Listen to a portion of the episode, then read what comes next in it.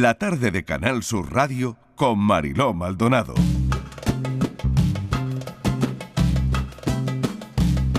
El día que llegué al instituto con el yihad puesto, el primer comentario que recibí fue de una vecina marroquí.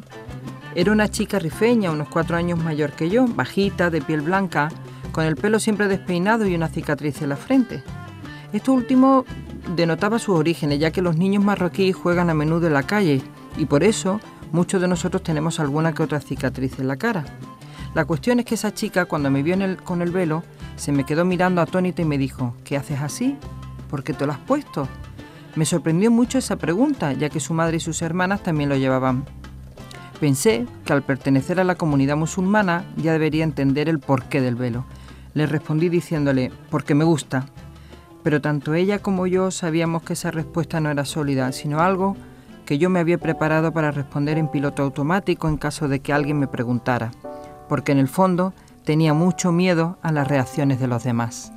Incertidumbre me ciega nuevamente, se siente por todo el ambiente. Caliente, sube la temperatura de mi frente y frente a todo yo me siento impotente. Vente, acompáñame en esta corta historia, desde pequeña cansada de tanta escoria. Oía, en segundo plano todo lo oía, sin decir nada a nadie, pero ya se olía. Siento todo lo que ahora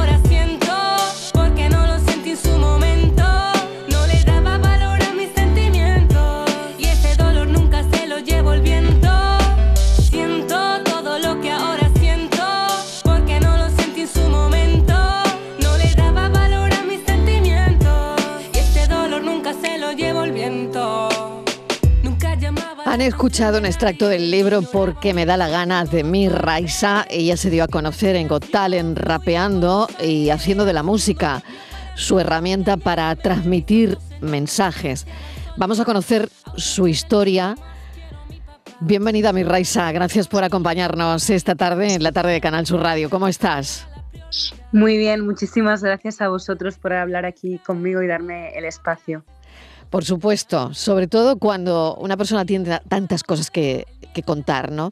Porque me da la gana es un libro que lleva un subtítulo que dice Una vida contra los prejuicios. Claro, tenemos que contar que, por una parte, mi Raisa que vive aquí, que, bueno, pues es española, la discriminan por ser musulmana también, y mucha gente le dice que se vaya a su país, como lo oyen, ¿no? Pero por otro lado, la gente de su país, los musulmanes, le dicen que es una deshonra por cantar con hombres o por cantar rap, por ejemplo, ¿no? ¿Qué hace una, mi Raisa, en una situación así? Es muy curioso, pero mm, mm. al final es como sentirse un poco saco de boxeo, ¿no? Porque Em, a veces pues eh, no te perciben como lo suficientemente española y hay otros que te perciben como demasiado española, ¿no? Entonces ese es el caso que, mi caso personal, ¿no?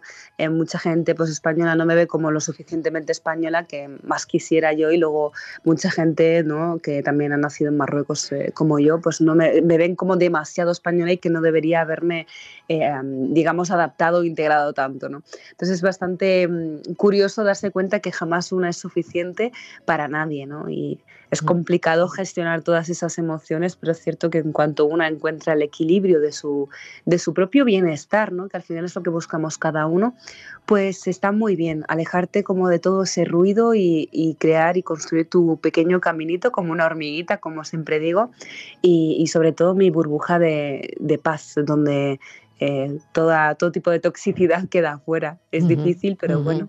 Qué bueno, ¿no? Es como crear tu propia burbuja, como tener una coraza, ¿no? Para que bueno, te afecte en tu día a día lo menos posible, me imagino, ¿no? El libro que nos ocupa, porque me da la gana, cuenta eh, pues esas experiencias, ¿no? Que el miedo y la vergüenza te habían hecho ocultar mm, casi siempre, ¿no? De, de tu vida, ¿no? Incluso por ejemplo, ¿no? Hablas de la defensa del colectivo LGTB y, por ejemplo, que es uno de los motivos por los que sabemos que ha recibido amenazas de muerte, ¿no? Sí, sí, sí, sí. A mí es una persona que desde hace ya unos cuantos años em, no quiero mm, seguir escondiéndome, sino que totalmente lo contrario, ¿no? Alzar mi voz tal y como digo en el primer capítulo del libro y, no callarme absolutamente nada, porque han sido ya demasiados años de, silencio en el que todo el mundo ha dirigido mi vida como, como le ha venido en gana y, mm. y es cierto que estoy como más también predispuesta, más predispuesta que nunca a recibir golpes si eso significa tener que, defenderme, hablar por mí, hablar por el, por el que lo necesite. Y en, junio, en su momento, eh, vi que era necesario alzar la voz por el colectivo, ya que estaban recibiendo eh, comentarios de un odio y un desprecio inhumano y sentí mm. la responsabilidad de tener que hablar por ellos. ¿no? Mm. Aunque eso me acarrearía pues después amenazas y y todo lo que ya la gente ya sabe en realidad, pero bueno. ¿Qué te parece el Mundial de Qatar? Pues em, la verdad es que yo no soy seguidora del fútbol. Lo que sí he estado viendo como ciertas noticias y tal y cual hablando de, em, de bueno, que es un país que no eh, tolera ni acepta eh, la libertad sexual del colectivo LGTBIQ y tal y cual. Y todo el mundo ahora está como con este activismo que me parece estupendo, pero también me parece un poco de eh, una hipocresía bastante grande, ¿no? El hecho de haber escogido un país como Qatar, mm. más que nada porque es un país que les financia absolutamente todo y en cuanto económicamente no les importaba tanto el dinero de Qatar, ¿no? Entonces, como bueno, yo, ¿eh? desde mi máxima ignorancia, si un país pues eh, no cumple X requisitos eh, que hayan, pues simplemente no se celebra el Mundial ahí, hasta lo que, exacto, para mí yo creo que es un básico de derechos humanos, lo que ahora no pueden hacer es hacer el Mundial ahí y hacer todo este activismo que están diciendo, ay no, Qatar no respeta los derechos humanos, pero sí que aceptamos su dinero. Entonces me parece bastante hipócrita, si no, mm. si no es un país que guste, pues no se celebra nada y, no se, recibe tampoco ningún dinero de ahí. Lo que tampoco podemos jugar como... Eh, recibimos dinero, pero es un asco de país. esa doble moral, ¿no? Sí, esa doble moral. Esa hipocresía también, de alguna manera. Sobre todo quería preguntártelo, ¿no? Por tu historia, por saber eh, cómo llevas las amenazas, ¿no? Cuando alguien, bueno, pues en un vídeo eh, pues alguien amenaza con decapitarte por porque haberte quitado el velo, por ejemplo, ¿no? O por el apoyo a la comunidad LGTB, ¿no? Entonces, eh, ¿cómo llevas esas amenazas por un lado, ¿no? Por un lado tú recibes estos vídeos, por otro lado enciendes la tele y está el Mundial de Qatar, ¿no? En fin, no lo sé, quería, quería saber cómo llevas esto, ¿no? Cómo, cómo al final, mm, bueno, tú llevabas el hijab eh, desde los 12 años, pero decides un día no llevarlo más o, o no llevarlo temporalmente, que no lo sé. Pero eh, bueno, eso ha valido para que tengas que, llevar escolta, ¿no? Bueno, a mí me encanta el hecho también de poder organizar los hechos porque es cierto que han pasado muchísimas cosas en, una etapa temporal muy, muy corta Em, a mí el tema de las amenazas me surgen en junio cuando hago un vídeo en defensa del colectivo LGTBIQ+. Entonces las amenazas de muerte fueron por defender el colectivo, eh, eh, digamos, LGTB, ¿vale? Eh, después de esto, un mes después, decido quitarme el velo por un motivo bastante eh, lógico y muy relacionado, digamos, a, mi salud mental. ¿no? Yo me veía bastante sobrepasada y agotada psicológicamente de toda esa persecución, todas esas expectativas y exigencias que, que, llevaba sobre mis hombros y que llegaba un momento que ya no podía. ¿no? Entonces, el quitarme el velo era una manera de librarme de esas exigencias y simplemente no representar a nadie. ¿no? Entonces, eso fue posterior a las amenazas. Hay gente que piensa que me amenazaron de muerte por quitarme el velo, no es... Eh, no es eh, Fue posterior. Pero es, es esto va sumando, me imagino. Sí, exacto. esto, todo esto suma, ¿no? Claro, y de hecho, o sea, no le quita gravedad, y siempre lo digo, ¿no? Una cosa no le quita gravedad a la otra, ¿no? Al final las amenazas de muerte fueron muy graves y, y obviamente a nivel psicológico han tenido un impacto sobre, sobre mí bastante fuerte. El hecho de estar asustada y preocupada todo el tiempo, el no saber si eh, alguien me va a hacer daño, he tenido que cambiar rutinas diarias, he tenido que eh, simplemente también parar de hacer cosas por miedo a salir a la calle que me hicieran daño, no solamente a, a tu familia, a, exacto. A mis seres más queridos, sobre todo a mi mm, hija, que también lo que, mm. lo que me pasó fue que mm. me grabaron dentro del centro educativo de mi hija, escondidas, esos vídeos se difundieron también. Entonces yo ya no sabía eh, qué persona personas me estaban vigilando, me observaban. Entonces vivía como, y sigo viviendo en cierta manera con cierto miedo, ¿no? Decir, mm. no sé quién es quién, entonces tengo que ir eh, con muchísimo cuidado por si acaso, sobre todo, repito lo mismo, por proteger a la persona que más quiero en ese mundo, que obviamente es mi hija, ¿no? Entonces sí que es complicado gestionar todo esto porque a nadie nos enseña nadie nos enseña a gestionar este tipo de amenazas, de comentarios, de, porque al final están atentando contra tu seguridad, contra la seguridad de tus queridos. Y mm, no sé, a mí me, es algo que me, que me desestabiliza emocionalmente porque algo que me caracteriza mucho es mi serenidad. Siempre soy una persona muy serena, pero con lo que me ha pasado últimamente sí que es cierto que estoy perdiendo mucho los nervios, eh, de repente mm. me dan ataques de ansiedad que no, que, no me, que no puedo controlar lo que pienso ni lo que hago y, me dan de repente ataques de pánico y pienso que alguien me va a hacer daño, que alguien... Entonces es muy, es, es triste ¿no? tener que llegar a estos niveles, pero Em, es una realidad muy dura. Estas cosas existen y están más cerca de lo que pensamos, ¿no? Entonces, eh, por eso estoy tomando decisiones que, me distancian de las personas, pero que me, me, acercan a mi paz mental y que me acercan a, mi tranquilidad y a, la calma, que es lo único que quiero, la verdad. Miss ah.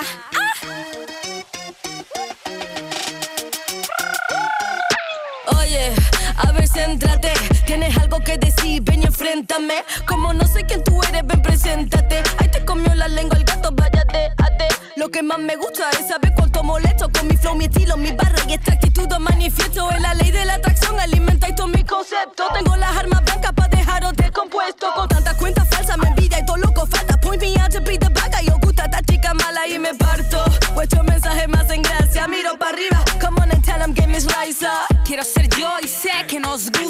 Quiero ser yo y sé que nos gustaré. Y también quiero saber cuánto molesto, ¿no? Eso es lo que dice mi Raisa en, en este rap, ¿no? Ella narra experiencias personales desde la emoción de una manera, pues como están escuchando, personal, cercana, como lo está contando aquí en la radio, ¿no?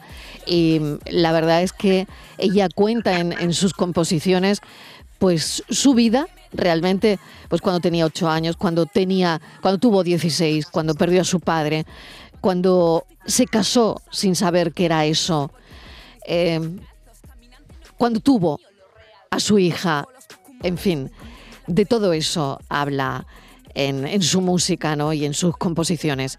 Y también en el libro que estamos presentando, porque me da la gana. Tengo aquí, mi raisa, a un psicólogo, Borja Rodríguez, nuestro psicólogo de cabecera, que sentía cuando decías, bueno, es que esto psicológicamente es que es muy potente por, lo que pasa una, una mujer en, en esta situación. Sí, hola mi Raisa. Hola. Bueno, lo primero es decirte que, que creo que esto te gustará saberlo, yo me dedico, aparte de estar por aquí dando vueltas, eh, doy muchos talleres y formaciones con adolescentes y tal, y quiero que sepas que estás en su top de eh, cantantes favoritas. Porque yo siempre les pregunto, oye, ¿qué, música escucháis ahora? Cuando me hago TikTok con ellos, bueno, TikTok, boomerang con ellos y tal. Mi Raiza me ha sacado un temazo, tiene un temazo, no sé qué. O sea, que creo que, esto te oh, puede gustar. Sí. sí. a partir de tercero o cuarto de la ESO están allí a topísimo con, me encanta, contigo. Me encanta a mí también. Qué bonito, qué bonito. Y yo te quería preguntar, porque es verdad que has comentado al principio con Marilo que, bueno, que este ese sentimiento de estar en tierra de nadie, como que bueno, que al final te ha obligado mm. a, generar tu propia identidad y a crearte como, como mujer, como musulmana, como rapera, como madre también en este caso. Pero luego, claro, hay un precio ahí importante que has pagado y que, y que, bueno, que nos cuentas con la dureza de lo que has vivido. ¿Te has arrepentido alguna vez, mi Raisa, de, haber alzado la voz em, hacia el colectivo, por ejemplo?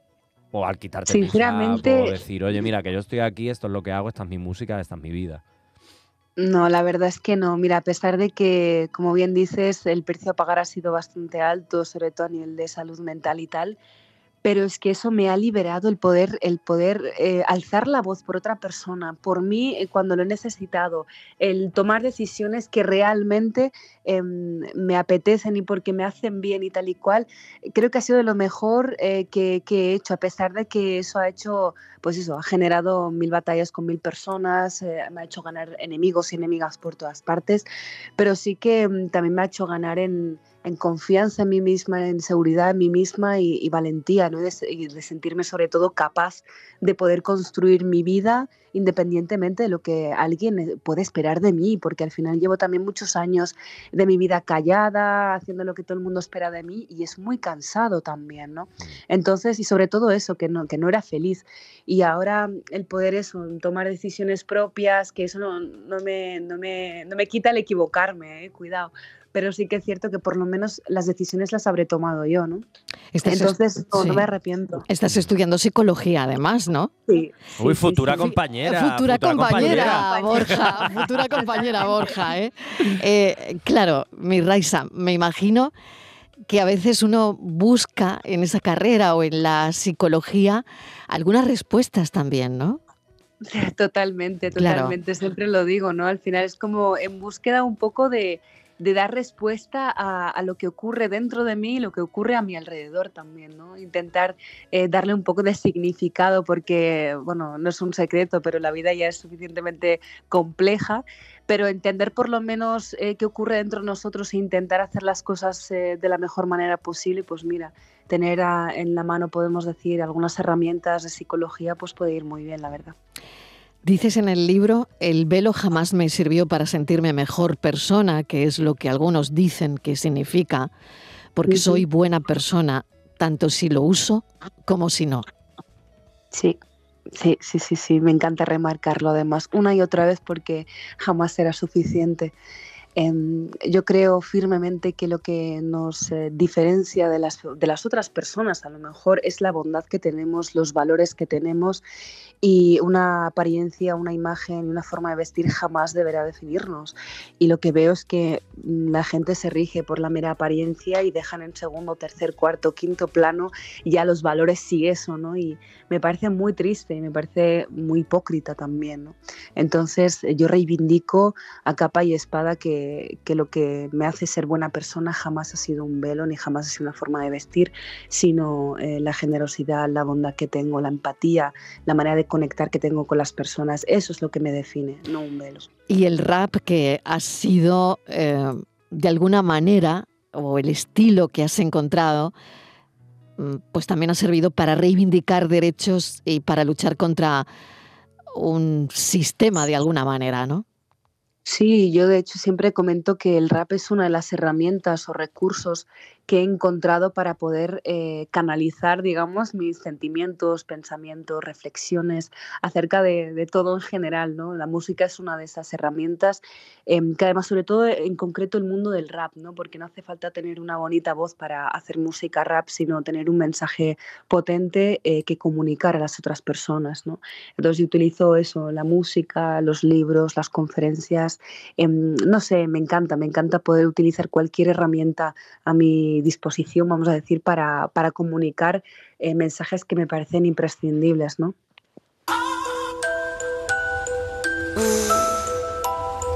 Es una niña, una niña, esa niña. Es la historia de una niña que llevaba velo, era tímida, miedosa, siempre mirando el suelo. Siempre la molestaban por llevar ese pañuelo, pero no contraatacaba, para ella no era un duelo. Fue muy complicado salir adelante por todos los comentarios de esa gente ignorante. Fue bastante chocante para esa niña brillante saber que la juzgaban por no serle semejante. Cada vez que la veían se acercaban, le decían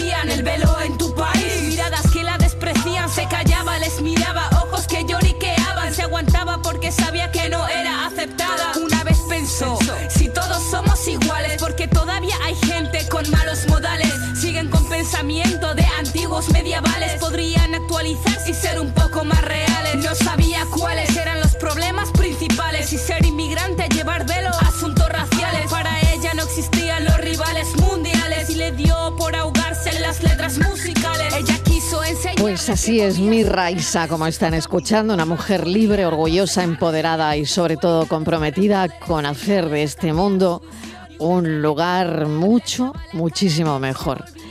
Borja, no sé si quieres añadir algo más. Yo sí, yo le pregunto más ah, Pues nada, lo que tú quieras. Yo quería saber, mi Raisa, cómo llega el rap a tu vida o cómo llegas tú al rap. ¿Cómo es ese momento ahí en el que Miss Raisa conoce el rap? Bueno, yo siempre he sido muy consumidora de la música, la verdad, desde que era muy pequeña, pero a los 14 años, em, que no sé podría estar yo en tercero de la ESO, no, lo recuerdo, segundo de la ESO, no me acuerdo la verdad mucho. Em, había un grupo de, chicos en mi patio, en el patio, que hacían música rap en catalán, además lo hacían. Y a mí me sorprendía mucho esa valentía, como esa personalidad, esa actitud súper atrevida, súper confiados en sí mismos. Y mm, tal y como vengo diciendo, ¿no? tanto en el libro como en mis canciones, yo era una niña extremadamente tímida. Y al ver como esa actitud, siempre como que me sentía como con una admiración de decir, wow, ojalá yo tuviera esta personalidad, ojalá yo tuviera esa, esa confianza ¿no? en mí misma y ellos se dieron cuenta que yo los observaba mucho, la verdad. Entonces, un día de estos se acercó uno de ellos y me dijo, oye, mm, que te hemos visto y tal, que nos miras bastante, ¿te gusta la música esto? ¿Te gusta el rap? ¿Te gustaría hacer una canción? Y ahí empezó la tontería un poco, que me ayudó uno de ellos, Alex Aiza se llama, a componer mi primera canción. En el instituto, ¿no? Claro, pero sin intención ninguna realmente de dedicarme a la música ni nada. Simplemente fue como, ay, pues vale, pues voy probar, ¿no? Qué bueno. Qué guay, ¿no? Y que además haya empezado a ver mujeres en el referentes en el rap. Yo me acuerdo de mis tiempos de adolescente, Ariadna Puello. Pero claro, es verdad que el rap ha sido muy prototípicamente masculino. claro, hay, machismo. Yo quería preguntarte eso. Ah, ¿Hay machismo en el rap? Pues mira, mm, es, lógico, hay machismo en todas partes, pero sí que es cierto que yo no me he encontrado con un mundo eh, del rap machista, la verdad. me, he encontrado con muchísima presencia masculina, por no decir el 95% mm, de los artistas raperos, vamos a decir que, sí que son hombres y tal, pero mm, como el rap también ha sido siempre un estilo musical muy reivindicativo, muy polémico, muy activista, ¿no? Muy también de, pro los derechos de, de, todo el mundo, ¿no? Em, no me he sentido como apagada ni, como, como, que no tengo un lugar. De hecho, cuando me, mm, públicamente empiezo a, hacer, a, publicar música y tal y cual, me hago mis perfiles como artista y tal, había muy pocas también artistas eh, raperas y tal, y, empiezo a recibir apoyo de esas dos, tres chicas raperas de decirme, guau, eres una jefaza, te apoyo, mis ánimos, no sé qué. Y pensé, hostia, somos muy, muy poquitas, pero sí que es cierto que hay mucha unión entre nosotras, ¿no? Entonces, me sentí súper apoyada y, el resto de raperos hombres también, a pesar de que obviamente nadie quiere que le quiten el puesto, ¿no? Esto es una, una verdad verdadera, pero sí que es cierto que mm, Nunca tampoco me han visto como una competición porque no lo soy. Además, a mí me gusta hacer música por, por, desahogarme, por utilizarlo como terapia, por canalizar emociones y no como para competir, digamos, con otras personas. Así que paz y amor para todo el mundo. Paz y amor, claro que sí, mi Raisa. Muchísimas gracias. Es verdad que la historia de la evolución de, de las mujeres ¿no? siempre está vinculada a, a una imagen a lo que es verdad, a lo que aparenta, ¿no? Con velo, sin velo, y ya, sin entrar, ¿no? En qué tipo de cultura, pero siempre vamos acarreando, ¿no? Esa reputación dependiendo de la imagen que proyectes, ¿no? y ojalá esto deje de ser así, ¿no? Sí, ojalá, ojalá, que sí, la verdad, porque si no es que te va persiguiendo, es como, como ese tipo de críticas y de comentarios totalmente innecesarios y que dejan tu trabajo y tu esfuerzo en un segundo plano y ya y no es justo, la verdad. Pues porque me da la gana hemos traído este libro, porque me da la gana una vida contra los prejuicios de mi Raisa. Mi Raisa, mil gracias, mucha suerte, ánimo. Gracias, gracias.